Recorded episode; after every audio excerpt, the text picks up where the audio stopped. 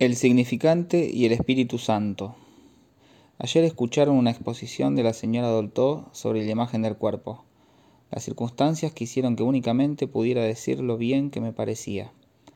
De haber tenido que hablar de él, hubiera sido para situar ese trabajo en relación con lo que estamos haciendo aquí, es decir, en suma, para producir enseñanza. Y esto es algo que me disgusta hacer en un contexto de trabajo científico, que es algo de una naturaleza muy distinta así que de todas formas no me molesta no haber tenido que hacerlo. Si ahora partimos de la imagen del cuerpo tal como ayer nos fue presentada para situarlo en relación con este seminario, diría algo que todos ustedes saben de sobra y es evidente como algo primordial. La imagen del cuerpo no es un objeto. Si ayer noche se habló de objeto, fue para tratar de definir los estadios del desarrollo, y en efecto la noción de objeto es importante en este sentido. Sin embargo, no solo la imagen del cuerpo no es un objeto, sino que además no puede convertirse en un objeto.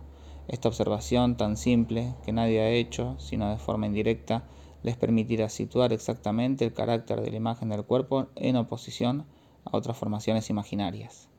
Efectivamente, en la experiencia analítica nos ocupamos de objetos a propósito de los cuales podemos preguntarnos por su naturaleza imaginaria. No digo que su naturaleza sea imaginaria, sino que esta es la cuestión central que nos planteamos como introducción al nivel de la clínica, que ahora nos interesa en la noción del objeto. Esto no quiere decir que nos atengamos a la tesis del objeto imaginario, ni que sea nuestro punto de partida. Tanto es así que precisamente es lo que cuestionamos.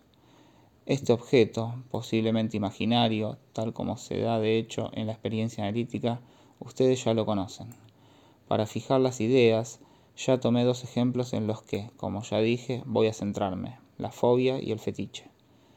Se equivocarían si pensaran que estos objetos ya han revelado su secreto, ni mucho menos.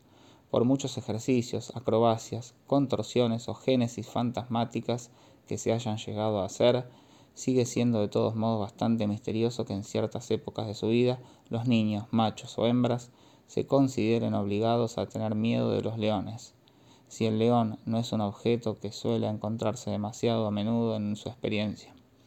Es difícil hacer surgir su forma de un dato primitivo, inscrito por ejemplo en la imagen del cuerpo. Puede uno empeñarse en eso, como en cualquier otra cosa, pero queda sin embargo un residuo. Ahora bien, los residuos en las explicaciones científicas son siempre los más fecundos si se tienen en cuenta, y en todo caso, como se progresa, no es ocultándonos, sin lugar a dudas. Del mismo modo, ya han podido ustedes constatar que el número de fetiches sexuales es bastante limitado. ¿Por qué? Aparte de los zapatos, cuyo papel es tan sorprendente que podemos preguntarnos por qué no se les presta más atención, encontramos ligas, calcetines, sujetadores y poca cosa más. Todo ello muy próximo a la piel. La principal es el zapato. ¿Cómo se podía ser fetichista en la época de Catulo? Aquí también hay un residuo. He aquí objetos a propósito de los cuales nos preguntaremos si son objetos imaginarios. ¿Cómo concebir su valor cinético en la economía de la libido? ¿Se trata de algo que pueda resultar de una génesis, es decir, a fin de cuentas, de una ectopía con respecto a determinada relación típica? ¿Surgen estos objetos simplemente de la sucesión típica de lo que llaman estadios? De cualquier forma, estos objetos, si lo son, de los que ayer se ocuparon ustedes, no resultan muy incómodos. A juzgar por el interés suscitado en la asamblea y la importancia de la discusión, el tema es fascinante. A primera vista se trata, como se dijo, de construcciones que ordenan, organizan, articulan algo vivido. Pero lo más chocante es el uso que de dichas construcciones hace, uso que no dudamos ni por un instante que sea eficaz. La operadora, en este caso la señora Dolto. Sin duda, se trata de un hecho que solo puede situarse a partir de las nociones de significado y de significante, que solo así puede entenderse. Este objeto o supuesto objeto, esta imagen, la señora Dolto, la usa como un significante. Como significante participa la imagen en su diálogo.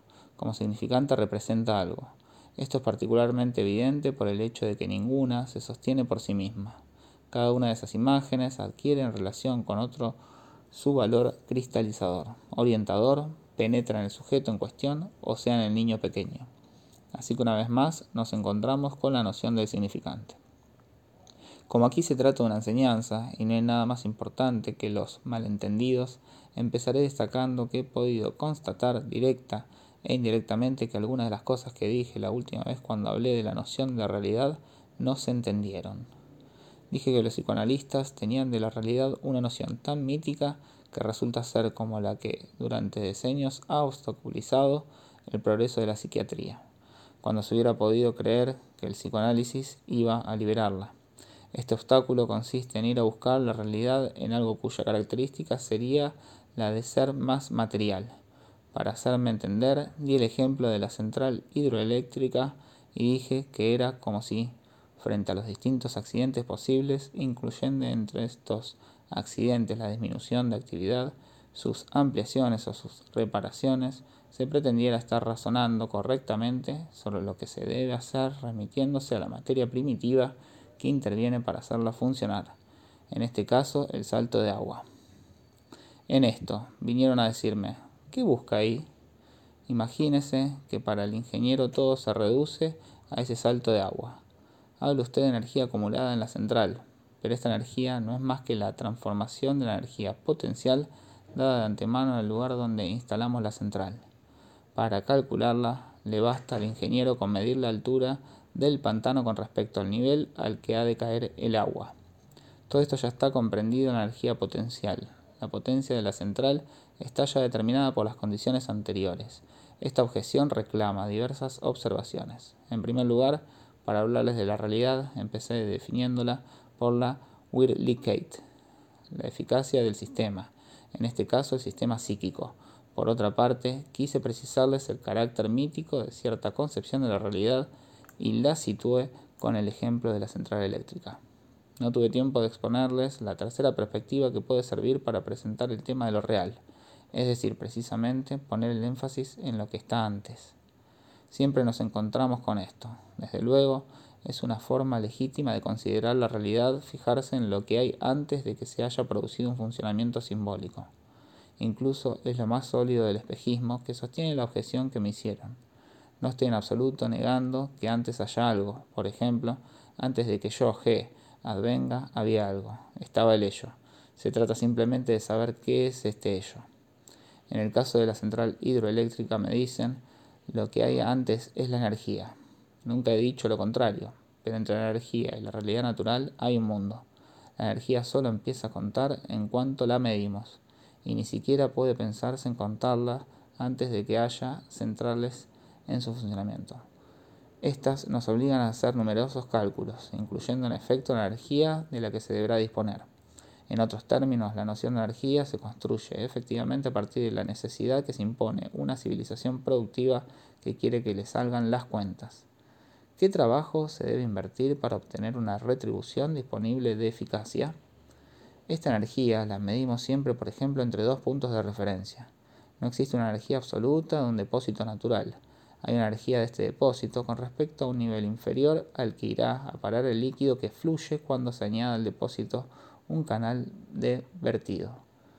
Pero por sí solo el canal de vertido no basta para permitir el cálculo de la energía. La energía solo es calculable en relación con el nivel inferior del agua.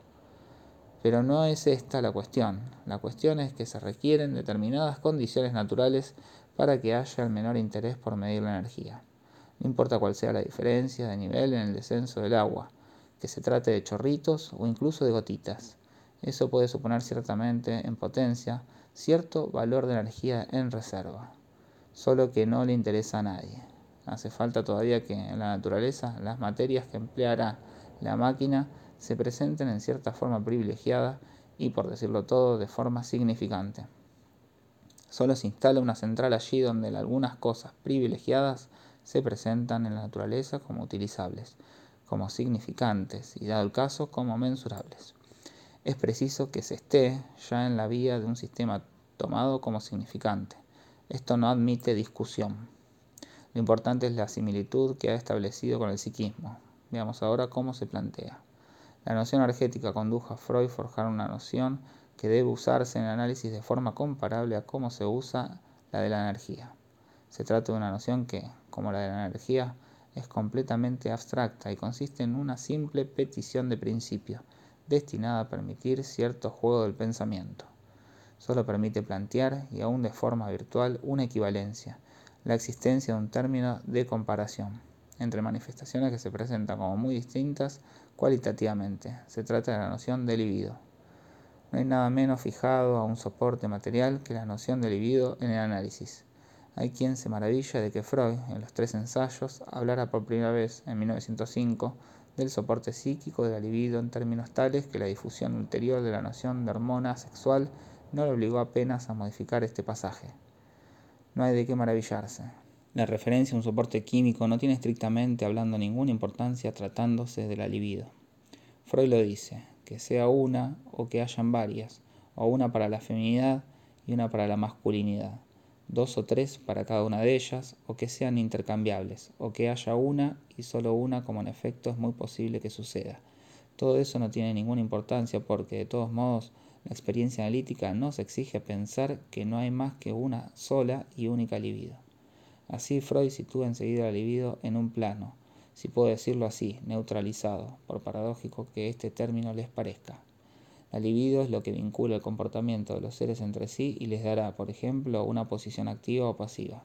Pero, nos dice Freud, esta libido tiene, en todos los casos, efectos activos, incluso en la posición pasiva, pues desde luego hace falta una actividad para adoptar la posición pasiva. De este modo viene Freud a indicar que, por este hecho, la libido se presenta siempre bajo una forma eficaz y activa, aspecto que la emparentaría más bien con la posición masculina. Freud llega a decir que solo la forma masculina de la libido está a nuestro alcance. Todo esto sería muy paradójico si no se tratara simplemente de una noción que solo está ahí para permitirnos encarar ese vínculo que se produce a un nivel determinado, estrictamente hablando el nivel imaginario, en el cual el comportamiento de un ser vivo en presencia de otro ser vivo le está vinculado por los lazos del deseo. La apetencia, efectivamente uno de los resortes esenciales del pensamiento freudiano, para organizar lo que está en juego en todos los comportamientos de la sexualidad. Estamos acostumbrados a considerar el es como una instancia estrechamente relacionada con las tendencias, los instintos, la libido. Pero, ¿qué es el es? ¿Con qué nos permite compararlo la noción de la central eléctrica? Pues bien, precisamente con la central, tal como se le presenta a alguien que no se sabe en absoluto cómo funciona. El personaje inculto que la ve cree tal vez que el genio de la corriente se pone a hacer de las suyas en el interior y transforma el agua en luz o en fuerza. El es es lo que, en el sujeto, es susceptible por mediación del mensaje del otro, de convertirse en yo, G. He aquí la mejor definición. Si el análisis nos aporta algo, es esto. El es no es una realidad bruta, ni simplemente lo que está antes el es ya está organizado, articulado, igual como está organizado, articulado el significante. Esto es cierto igualmente para lo que produce la máquina. Toda la fuerza que ya está ahí podrá ser transformada, solo con una diferencia, que no solo se transforma, también se puede acumular. Este es incluso el interés esencial del hecho de que se trate de una central eléctrica y no solo de una central hidromecánica, por ejemplo, aunque toda esa energía esté antes. Sin embargo, una vez construida la central, nadie puede discutir que hay una diferencia sensible no solo en el paisaje, sino en lo real. La central no se ha construido por la intervención del Espíritu Santo, más exactamente se ha construido por intervención del Espíritu Santo y si lo dudan, se equivocan. Si les hago esta teoría del significante y del significado es precisamente para recordarles la presencia del Espíritu Santo, que es absolutamente esencial para el progreso de nuestra comprensión del análisis. Planteemos esto a otro nivel, el del principio de realidad y el principio de placer. ¿En qué sentido los dos sistemas primario y secundario se oponen? Si nos atenemos únicamente a lo que los define desde fuera, podemos decir esto. Lo que sucede en el sistema primario está gobernado por el principio del placer, es decir, por la tendencia a volver al reposo y lo que sucede en el sistema de realidad se define por lo que fuerza al sujeto a la conducta del rodeo en la realidad, como suele decirse exterior. Ahora bien, nada en estas definiciones concuerda con la sensación resultante del carácter conflictivo y dialéctico del uso de estos dos términos en la práctica. En su uso concreto, al que ustedes se libran todos los días, nunca usan de estos sistemas sin añadirles un índice particular que es de alguna forma, para cada cual, su propia paradoja a veces eludida, pero nunca olvidada en la práctica. La paradoja del principio del placer es esta. Lo que en él ocurre se presenta sin duda, tal como se indica, como vinculado con la ley del retorno al reposo. La tendencia del retorno al reposo, sin embargo, si Freud introdujo la noción de libido, y él lo dice formalmente, es porque el placer en el sentido concreto, el Lust, tiene en alemán un sentido ambiguo que él subraya. Es a la vez el placer y la apetencia, es decir, el estado de reposo, pero también la erección del deseo. Estos dos términos, aun pareciendo contradictorios, no están menos eficazmente vinculados en la experiencia. No es menor la paradoja que se encuentra el nivel de la realidad. Del mismo modo que en el principio del placer hay, por una parte, el retorno al reposo, pero por otra parte está la apetencia. Igualmente no solo hay esa realidad contra la cual se tropieza, también está el rodeo, el desvío de la realidad. Esto parece mucho más claro si, correlativamente a la existencia de los dos principios, hacemos intervenir los dos términos que los vinculan y permiten su función dialéctica, es decir, los dos niveles de la palabra expresados en las nociones de significante y de significado. Ya sitúa en una especie de superposición paralela el curso del significante, o el discurso concreto, por ejemplo, y el curso del significado en él.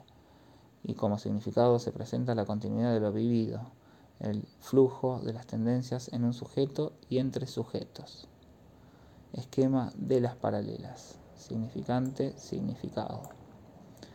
Esta representación es tanto más válida, cuanto que no puede concebirse nada, no solo de la palabra ni del lenguaje, sino tampoco de los fenómenos que se presentan en el análisis, sin admitir la posibilidad de perpetuos deslizamientos de significado bajo el significante y de significante sobre el significado.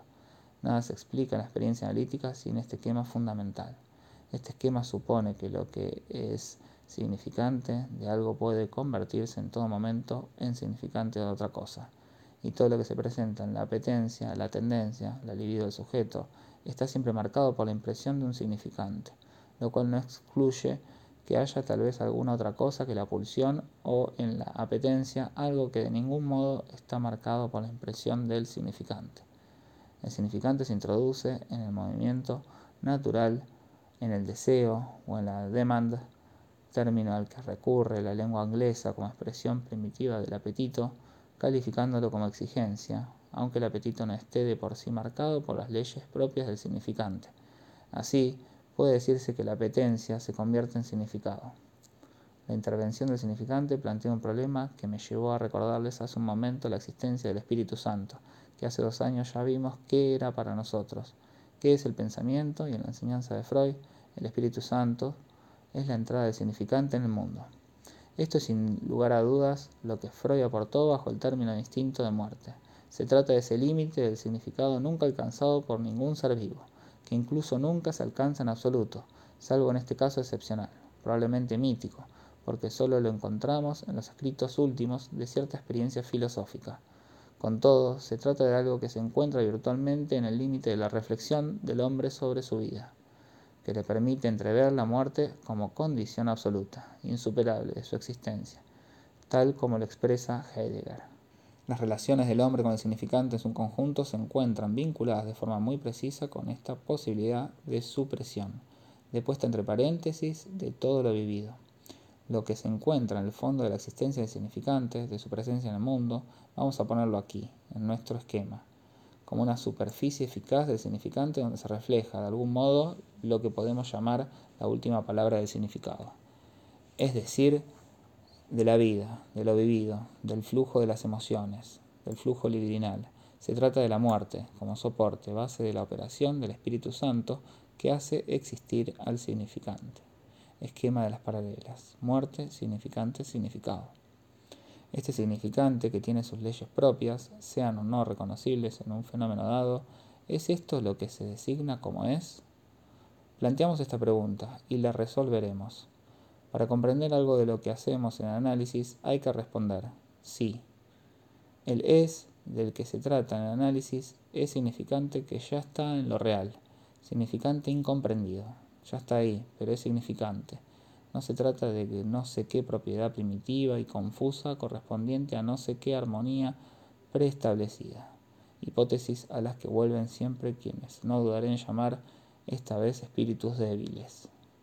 Entre los más destacados se presenta un tal señor Jones, de quien más tarde les contaré cómo aborda el primer desarrollo de la mujer y su famoso complejo de castración, el cual les plantea un problema insoluble a todos los analistas desde que vinieron al mundo. El error consiste en partir de la idea de que hay el hilo y la aguja, la chica y el chico, y entre el uno y el otro una armonía preestablecida, primitiva, de forma que si se manifiesta alguna dificultad, debe tratarse únicamente de algún desorden secundario, algún proceso de defensa, algún acontecimiento puramente accidental y contingente. Cuando uno se imagina que el inconsciente significa que lo que hay en un sujeto sirve para adivinar qué le corresponde en otro, está suponiendo una armonía primitiva, nada más y nada menos. A esta concepción se opone la observación tan simple de Freud en sus tres ensayos, a saber que lamentablemente no hay nada en el desarrollo del niño, y precisamente en su relación con las imágenes sexuales que indiqué que ya estén construidos los carriles del libre acceso del hombre a la mujer y viceversa. No se trata en absoluto de un encuentro obstaculizado tan solo por los accidentes que puedan producirse por el camino. Lo que dice Freud es todo lo contrario.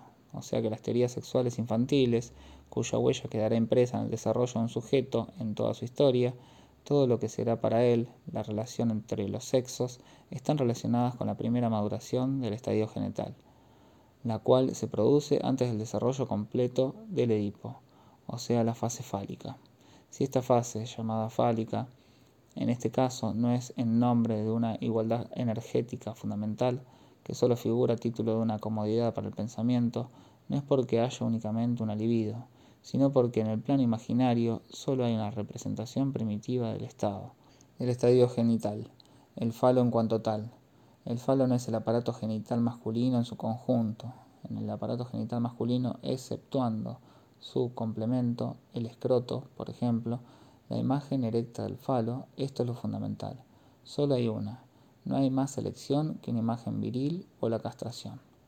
No es que ratifique lo que dice Freud, les indico que este es su punto de partida cuando reconstruye el desarrollo.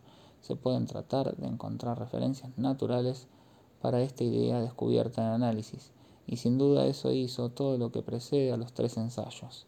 Pero el análisis subraya precisamente que la experiencia nos ha hecho descubrir multitud de accidentes que están muy lejos de ser tan naturales. Lo que ahora estoy poniendo en el principio de la experiencia analítica es la noción de que hay significante ya instalado y ya estructurado. Ya hay una central construida y en funcionamiento. No la han hecho ustedes. Esta central es el lenguaje, en funcionamiento desde hace tanto tiempo como puedan ustedes recordar. Literalmente no pueden recordar más allá, me refiero a la historia de la humanidad en su conjunto. Desde que hay significantes en funcionamiento, los sujetos están organizados en su psiquismo por el propio juego de esos significantes. Por este hecho, el es que van a buscar ustedes a las profundidades no es nada tan natural, y menos aún que las imágenes. A decir verdad, la existencia en la naturaleza de la central hidroeléctrica, producto de la operación del Espíritu Santo, es incluso lo contrario de la noción de naturaleza. En lo escandaloso de este hecho, en eso radica la posición analítica. Cuando abordamos al sujeto, sabemos que hay ya en la naturaleza algo que es su es, el cual está estructurado según la modalidad de una articulación significante que marca todo aquello que se produce en el sujeto con sus huellas con sus contradicciones, con su profunda diferencia respecto de las coaptaciones naturales. Me ha parecido que debía recordar estas posiciones que me parecen fundamentales. Detrás del significante les he puesto en el esquema esta realidad última, completamente velada para el significado, como también para el uso del significante, la posibilidad de que nada de lo que hay en el significado exista. En efecto, el instinto de muerte no es sino darnos cuenta de que la vida es improbable y completamente caduca. Nociones de esta clase no tienen la menor relación con ninguna especie de ejercicio de la vida, porque ésta consiste precisamente en trazar un pequeño camino a la existencia exactamente como lo hicieron todos aquellos que nos precedieron en el mismo linaje típico. La existencia del significante solo está vinculada con el hecho, porque es un hecho, de la existencia del discurso, y que éste se introduce sobre un fondo, más o menos conocido o desconocido, el cual curiosamente Freud solo pudo caracterizarlo, llevado por la experiencia analítica, diciendo que el significante funciona sobre el fondo de cierta experiencia de la muerte. La experiencia en cuestión no tiene que ver en absoluto con nada de lo vivido. Si nuestro comentario de más allá del principio del placer de hace dos años consiguió mostrar algo, es que se trata nada más y nada menos de una reconstrucción, motivada por ciertas paradojas de la experiencia, precisamente por la de este fenómeno inexplicable, que el sujeto se ve llevado a comportarse de una forma esencialmente significante, repitiendo de forma indefinida algo que le resulta mortal, hablando con propiedad.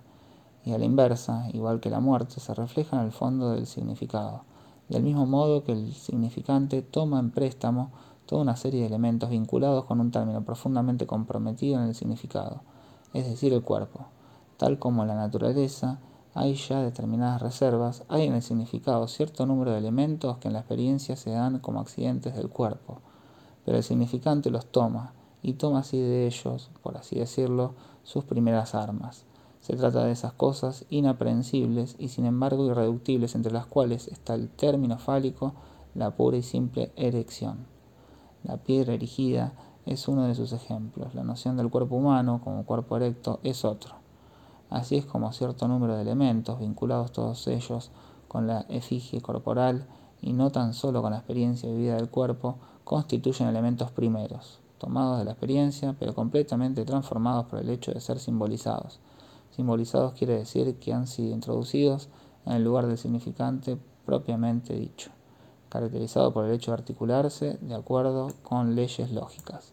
Si en cierta ocasión les hice jugar el juego de par en par a propósito del instinto de muerte, si les enseñé a escribir series de más y de menos agrupadas de dos en dos o de tres en tres en una secuencia temporal, era para recordarles que hay leyes últimas y estas son las leyes del significante presentes en todo inicio, sin duda implícitas, pero ineludibles. Volvamos ahora al punto donde dejamos las cosas la última vez, en el terreno de la experiencia analítica. La relación central de objeto, la que es dinámicamente creadora, es la de la falta. En la experiencia, toda Findung del objeto, nos dice Freud, es una Wiederfindung.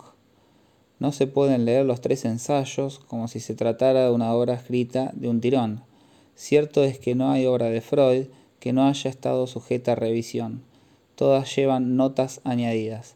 Las modificaciones del texto son extremadamente frecuentes, pero si la Traumdeutung, por ejemplo, se enriqueció fue sin alterar en nada su equilibrio original. Por el contrario, si leyeran la primera edición de los tres ensayos, se quedarían estupefactos, porque no reconocerían ninguno de los temas que tan familiares les resultan en el libro tal como lo leen habitualmente con las adiciones hechas principalmente en 1915, varios años después de la Einführung des Narcismus.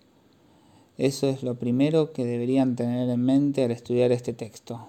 Todo lo que concierne al desarrollo libidinal solo es concebible tras la aparición de la teoría del narcisismo y una vez aisladas las teorías sexuales del niño con sus malentendidos fundamentales, consistentes, dice en particular Freud, en el hecho de que el niño no tiene ninguna noción ni de la vagina, ni del esperma, ni de la generación.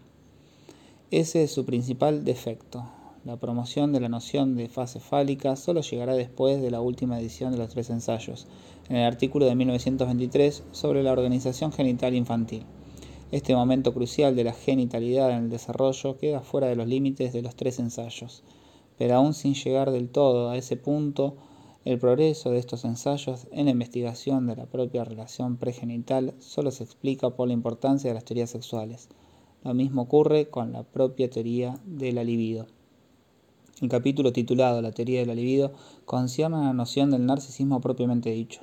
Si podemos dar cuenta del origen de la idea de teoría de la libido, Freud nos lo dice. Es después de disponer de la noción de una ich libido, como reserva de la libido que constituyen los objetos y añade a propósito de esta reserva, solo podemos echar un vistazo por encima de las murallas. En suma, es la noción de la tensión narcisista de la relación del hombre con la imagen, lo que introdujo la idea de la medida como un libidinal y al mismo tiempo la del centro de reserva a partir del cual se establece toda relación objetal como fundamentalmente imaginaria. Dicho de otra manera, una de las articulaciones esenciales es la fascinación del sujeto por la imagen, que a fin de cuentas siempre es una imagen que lleva en sí mismo. Esta es la última palabra de la teoría narcisista.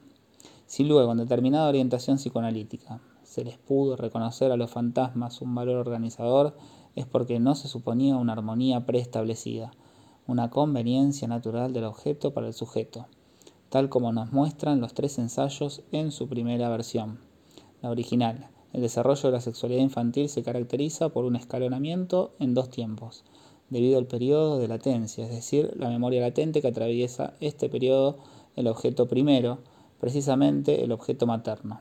Es rememorado de una forma que no ha podido cambiar y es, dice Freud, irreversible, de manera que el objeto nunca será sino un objeto vuelto a encontrar, Wiedergen funden, y seguirá llevando la marca del estilo primero del objeto. Siempre por lo tanto una división esencial, fundamentalmente conflictiva, en el objeto recobrado y en el hecho mismo de su reencuentro.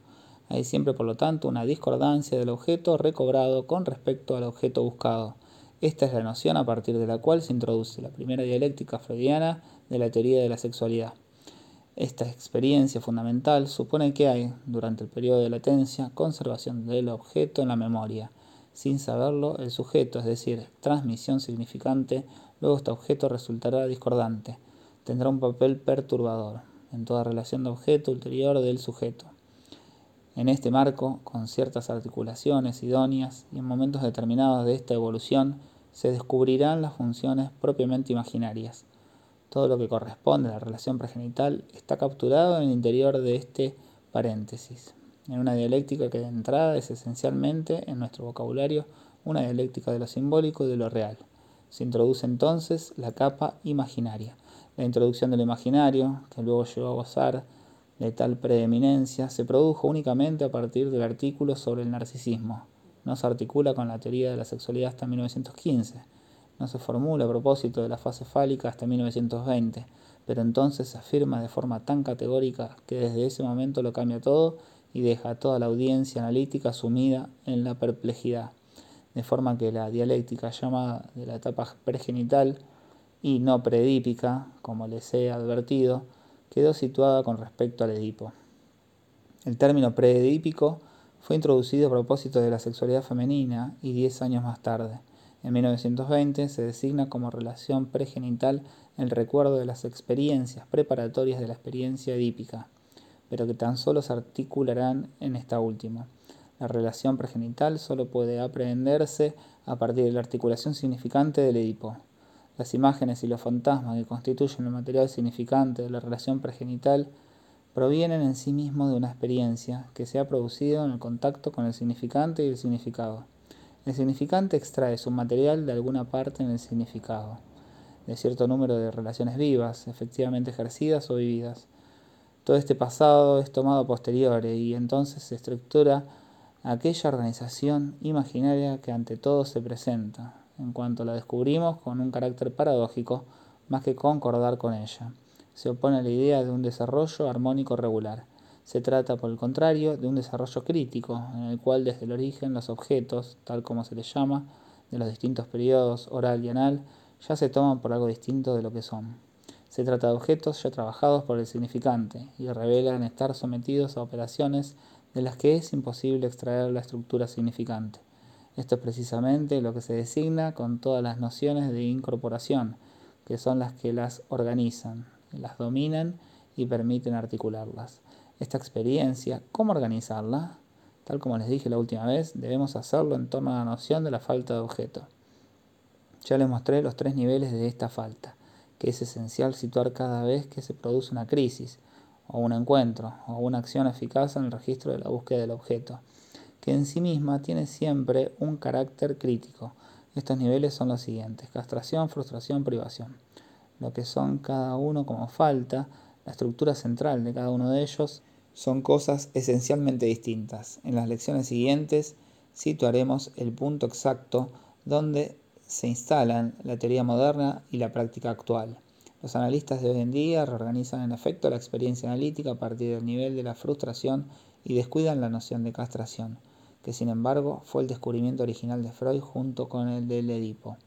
Así, el próximo día partiré de un ejemplo tomado al azar del volumen 3-4 del Psychoanalytic Study of the Child, aparecido en 1949, que contiene una conferencia de Annalise Schurman, alumna de Anna Freud. Schurman observó el desarrollo de una fobia durante un corto periodo en una de las niñas confiadas al cuidado de la Hampstead Nursery de Anna Freud.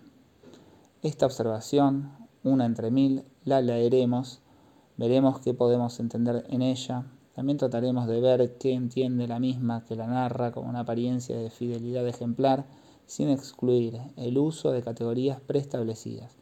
Lo que recoge es suficiente para aportar la noción de una sucesión temporal en el curso de la cual aparece y luego desaparece una fobia, es decir, una creación imaginaria privilegiada, que prevalece durante cierto tiempo y tiene toda una serie de efectos en el comportamiento del sujeto. Tendremos que valorar si el autor le resulta en verdad posible articular lo esencial en esta observación a partir de la noción de frustración tal como se concibe actualmente, relacionándola con la privación de un objeto privilegiado, correspondiente al estado en que se encuentra el sujeto en el momento de la aparición de dicha privación. Efecto más o menos regresivo que puede incluso ser progresivo en algunos casos. ¿Por qué no? Pero ¿puede entenderse un fenómeno como el de la fobia solo a partir de su posición en determinado orden cronológico? ¿No se explican mejor las cosas si nos referimos a los tres términos que he enumerado? Ya lo veremos. Tan solo voy a subrayar lo que quiere decir cada uno de estos términos. En la castración hay una falta fundamental que se sitúa como deuda en la cadena simbólica. En la frustración, la falta solo se entiende en el plano imaginario, como daño imaginario. En la privación, la falta está pura y simplemente en lo real, límite o ansia real. Cuando digo que en el caso de la privación la falta está en lo real, quiero decir que no está en el sujeto. Para que el sujeto acceda a la privación, ha de concebir lo real como algo que puede ser distinto de cómo es, es decir, que ya lo simbolice. La referencia a la privación, tal como aquí la planteamos, consiste en poner lo simbólico antes, antes de que pudiéramos decir cosas sensatas. Se pone así a la génesis del psiquismo como habitualmente se plantea. En la psicogénesis, corriente que actualmente nos hacen en el análisis, todo se produce al estilo de un sueño idealista. Cada sujeto es como una araña que extrae de sí mismo todo el hilo de su tela. Ahí están volviéndose de seda en su propio capullo y toda su concepción del mundo debe sacarla de él y de sus propias imágenes.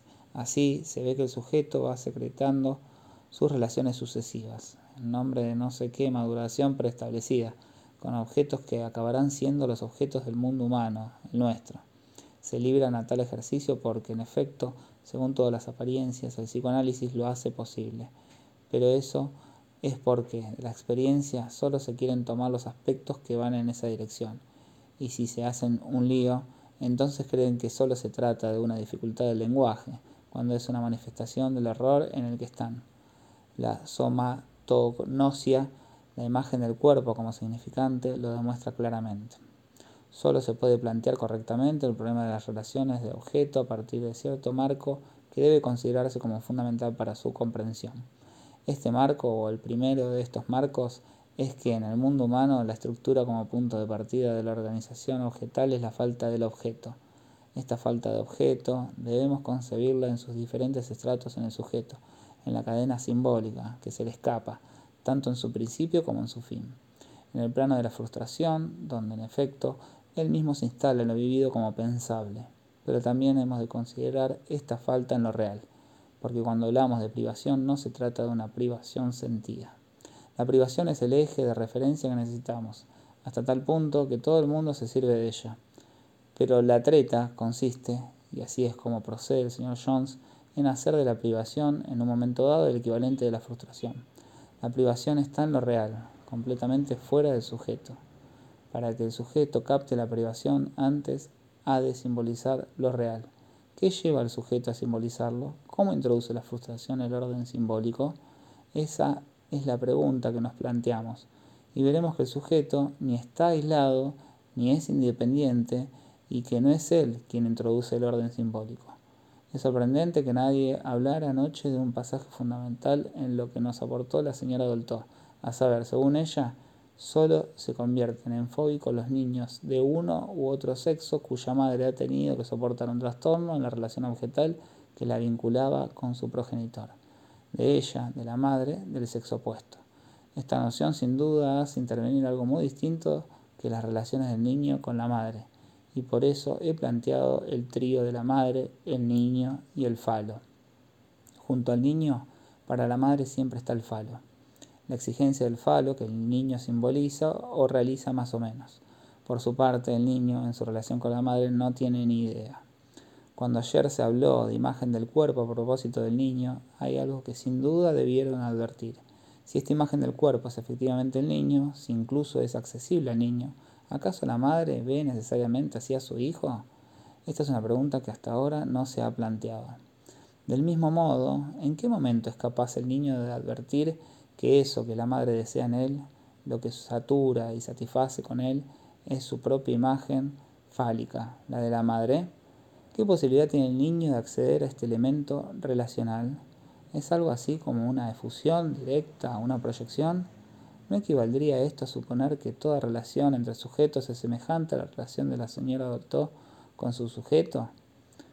Me sorprende que nadie le preguntara si, aparte de ella misma, que ve todas estas imágenes del cuerpo, y un o un analista, y además de su escuela, alguien más las ve.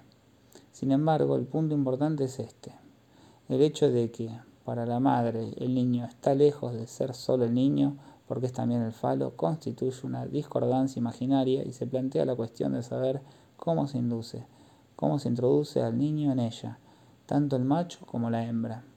Está al alcance de nuestra experiencia. Ciertos elementos que de ella se desprenden nos muestran, por ejemplo, que el acceso del niño solo se produce después de una época de simbolización, pero en ciertos casos el perjuicio imaginario ha sido abordado de una forma en cierto modo directa, no el suyo, sino el de la madre, por la privación del falo. ¿Es un imaginario lo que aquí se refleja en lo simbólico? ¿Es por el contrario un elemento simbólico lo que aparece en lo imaginario? Estos son los puntos cruciales en torno a los cuales nos planteamos esta pregunta, tan esencial en el desarrollo de la fobia, para no dejarles del todo en ascuas y para empezar a ver claro les diré, además de que se trata de plantear, con el triple esquema de la madre, el niño y el falo, la cuestión del fetichismo. La cuestión de la fobia es muy distinta y seguramente nos llevará lejos. Esquema del fetichismo. Falo, madre y niño, fetichismo de la madre hacia el falo. ¿Por qué llega el niño a ocupar más o menos la posición de la madre con respecto al falo? O por el contrario, en algunas formas muy particulares de dependencia, en las que pueden presentarse anomalías con toda la apariencia de la normal, la posición del falo con respecto a la madre, ¿qué le conduce hasta ahí? Lo que está en juego es el vínculo que el niño establece entre el falo y la madre. ¿Hasta qué punto pone de su parte? ¿La relación madre-falo se le plantea al niño de forma espontánea y directa? ¿Todo se produce simplemente porque contempla a su madre y advierte que lo que desea es un falo? Desde luego, parece que no. Volveremos a ocuparnos de ello. La fobia, cuando se desarrolla, no es en absoluto de este orden. No se basa en ese vínculo. Constituye otra forma de solución al difícil problema introducido por las relaciones del niño con la madre. El año pasado ya se los mostré. Para que haya los tres términos del trío se requiere un espacio cerrado, una organización del mundo simbólico, que se llama el Padre. Pues bien, la fobia más bien de este orden está relacionada con ese vínculo asediante. En un momento particularmente crítico, cuando ninguna vía de otra naturaleza se abre para la solución del problema, la fobia constituye una llamada de socorro, la llamada a un elemento simbólico singular. ¿En qué consiste su singularidad? Digamos que se manifiesta siempre como extremadamente simbólica, es decir, extremadamente alejada de lo imaginario en el momento en que se le pide auxilio para mantener la solidaridad esencial, amenazada por la ansia que introduce la aparición del falo entre la madre y el niño. El elemento que interviene en la fobia tiene un carácter verdaderamente mítico. 5 de diciembre de 1956.